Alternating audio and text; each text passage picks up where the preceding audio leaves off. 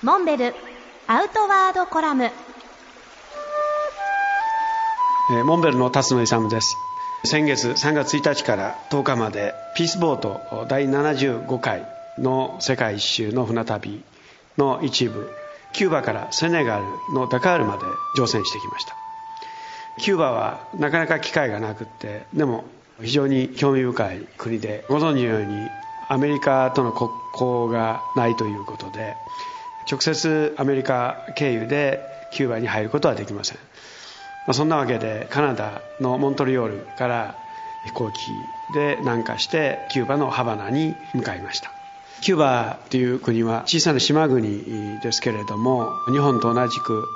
非常に災害の多い国ということで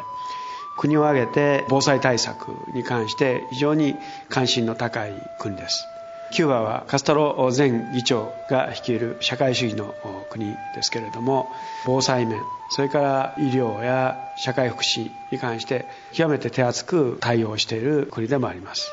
そういう国の安全対策に関しての取り仕切る国家安全管理局というところを我々は訪れました。そこには島全体の防災特にハリケーンとか津波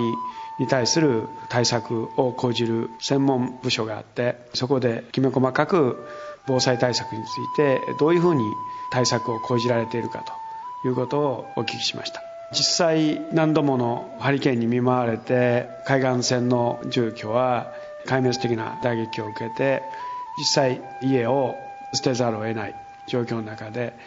国が用意した集合住宅に移り住んだ方々のお話も直接聞くことができました。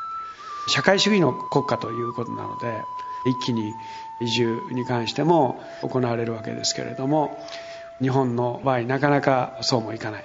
で今回の東日本大震災を受けたその被災地から住居を移して内陸のより安全なところへ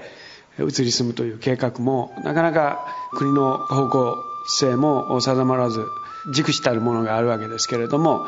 その点キューバは国の方針として全体が移住するというふうなことが粛々となされてきた現状を見て非常に考えさせられるものがありました。